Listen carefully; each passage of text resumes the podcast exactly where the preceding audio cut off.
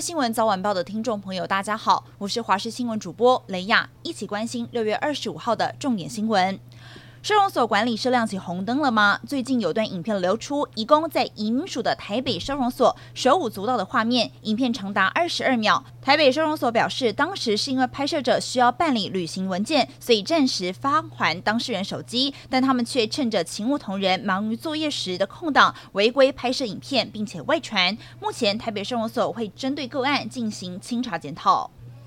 新竹瓦斯公司昨天因为设备异常，导致竹北市发生气爆，一人重伤住院，影响一百多户。新竹县长杨文科紧急返台致歉，表示受影响的住户一天会补助一千两百元，粗估住户财损金额至少超过了八百五十万元以上。对于新竹县副县长陈建贤之前强调会协助受灾户申请国赔，律师认为可能性极低，因为瓦斯公司是民营，并不符合国赔条件。今天受灾户也向瓦斯公司提出七大诉求，不过明确的修缮时间或是补助金额都还没有结果。不少人趁端午连假出国旅游，不过高雄小港国际航空站却被旅客抱怨非常闷热，机场的工作人员也热得得要自备电风扇来降温，而站内的气温仪表板却是用胶布整个贴住，让人看不到。不少旅客是向航空站反映都没有改善，航站人员无奈地表示，因为经济部能源局规定，机场内部的空调得要控制在二十七到二十九度，如果温度调得太低就会被开罚，而温度的仪表板则是因为失准。等到修复校正之后，就会恢复。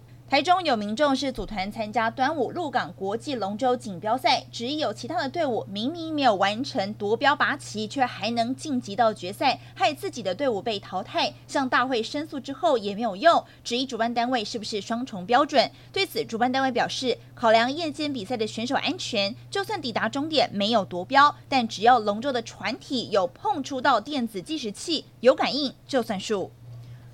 国际消息：俄军攻略乌克兰最为倚重的佣兵华格纳集团，二十三号是突然叛变，二十四号一早更占领了俄军位在罗斯托夫的南部军事司令部。俄罗斯总统普丁在当天是指控了华格纳叛国。二十四号，华格纳甚至一天往北推进了七百公里。正当叛军即将抵达莫斯科时，突然决定撤离。白俄罗斯透露，总统卢卡申科在普丁的同意之下，一直在与普里格金进行谈判。最终，普里格金将会前往白俄罗斯，俄方会撤销对普里格金以及华格纳的刑事指控。另外，华格纳也会返回乌克兰前线。